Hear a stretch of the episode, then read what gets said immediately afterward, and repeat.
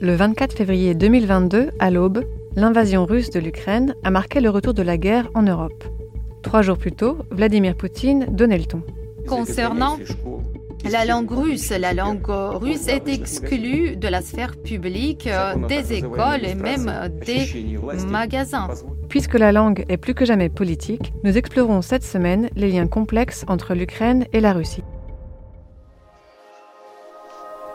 Les mots des autres, le podcast de Courrier International sur les langues étrangères, par les traductrices Caroline Lee et Leslie Talaga et la journaliste Mélanie Chenoir, avec la participation de Raymond Clarinard et Larissa Kotelevets. Depuis l'invasion russe, l'apprentissage de la langue ukrainienne est en forte hausse.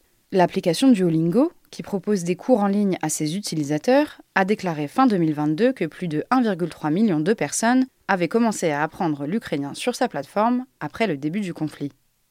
Dans certains pays proches de l'Ukraine, comme la Pologne et l'Allemagne, l'application a observé une hausse de 1600% du nombre d'utilisateurs apprenant cette langue. Mais la tendance est comparable dans des pays bien plus éloignés géographiquement, comme l'Argentine, le Vietnam et le Japon. Est-ce que c'est par solidarité qu'autant de gens se sont intéressés à l'ukrainien?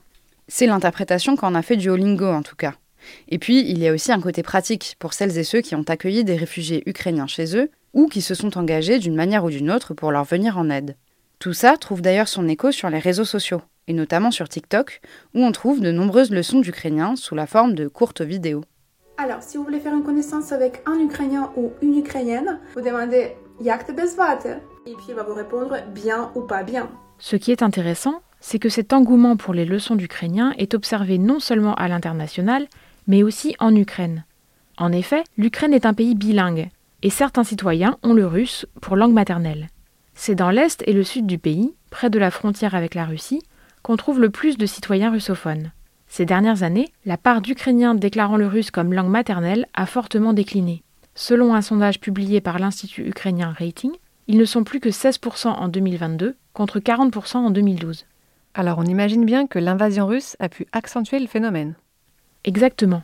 C'est ce que raconte par exemple le Los Angeles Times qui a rencontré des Ukrainiens russophones à Tcherniv, au nord-est de Kiev, où, je cite, Des cours d'ukrainien ont lieu dans l'une des rares salles encore intactes de la bibliothèque municipale, endommagée début 2022 lorsque les Russes ont martelé la ville de missiles. Le journal américain a interrogé l'une des professeurs, Olga Petrenko, sur les raisons du succès de ces cours d'ukrainien. Et elle résume la situation comme ça. La guerre ne se livre pas uniquement sur le champ de bataille. La langue est aussi une arme. Il n'y a pas que la langue ukrainienne qui a la cote. C'est aussi le cas de la culture du pays qui résonne à l'international. En témoigne par exemple l'histoire d'un court manga intitulé Le fantôme de Kiev, écrit par le japonais Juko Matsuda. En avril 2022, l'auteur a fait la promotion sur Twitter de ce petit fanzine racontant les aventures fictives d'un pilote de l'aviation ukrainienne. Sa publication est devenue virale et est arrivée jusqu'aux oreilles d'un certain Viktor Kruglov, à la tête d'une maison d'édition ukrainienne établie à Kharkiv. L'éditeur a alors décidé de faire traduire le manga en ukrainien pour le publier. Déjà assez improbable. Et c'est pas fini, parce que le manga a connu un franc succès. Sa version ukrainienne a été tirée à 25 000 exemplaires et vendue non seulement dans 182 librairies du pays, mais aussi en Pologne et en Allemagne. Et ben voilà une histoire. Les bénéfices de la vente sont reversés à l'armée ukrainienne. Et Valéry Zaloujny, commandant en chef des forces armées, a mis aux enchères un exemplaire avec sa dédicace pour appeler au don. Sacré voyage pour ce fanzine japonais. Et sur le territoire ukrainien, on continue à tenter de faire vivre la culture, malgré tout. L'humoriste Anton Timoshenko, par exemple, se produit en spectacle dans un abri anti-aérien de Kiev. Uh, Russia came to Ukraine uh, to fight fascism. What was the plan? To catch fascists, you need to think like fascists. Maybe become fascist. bon, les blagues sont tout de même très marquées par la guerre, c'est inévitable. D'ailleurs, toujours au sujet de la vie culturelle en temps de guerre, une expression en apparence anodine a pris depuis le début du conflit un tout autre sens. Si un Ukrainien dit qu'il a donné un billet pour un concert de Kobson, il y a un sens caché, parce que Joseph Kobson, chanteur né en Ukraine et surnommé le Frank Sinatra russe, a soutenu l'annexion de la Crimée. Il est considéré comme un traître, et dans ce contexte, l'expression signifie tuer un soldat russe. On est donc bien loin de la sortie culturelle badine. Et à l'inverse, les références à la pop culture s'invitent dans le vocabulaire militaire. On vous en parlait dans un épisode précédent. Dans les rangs de l'armée ukrainienne, tout comme sur les réseaux sociaux, les soldats russes sont fréquemment désignés sous le terme d'orque. Orque. Non pas l'animal marin, mais la créature monstrueuse de l'univers de Tolkien, au service du Seigneur des Ténèbres. Et les Russes leur rendent l'appareil, avec le néologisme Oukri, utilisé pour parler des Ukrainiens. Les orques du Mordor n'aiment pas la lumière du jour, donc ils couvrent la face du soleil pour faciliter leur marche vers la guerre. La culture, malgré la guerre, continue de vivre à sa manière. Et on l'a vu, le conflit a aussi contribué paradoxalement à renforcer le soft power ukrainien en popularisant l'apprentissage de sa langue. Ce qui est sûr, c'est que la langue est au cœur de ce conflit entre l'Ukraine et la Russie. On espère que ces cinq épisodes sur le sujet vous ont plu et surtout que cet anniversaire de la guerre en Ukraine sera le dernier. Retrouvez aussi sur le site de Courrier International tous nos articles, cartes, vidéos et récaps sur ces 12 mois de guerre en Ukraine.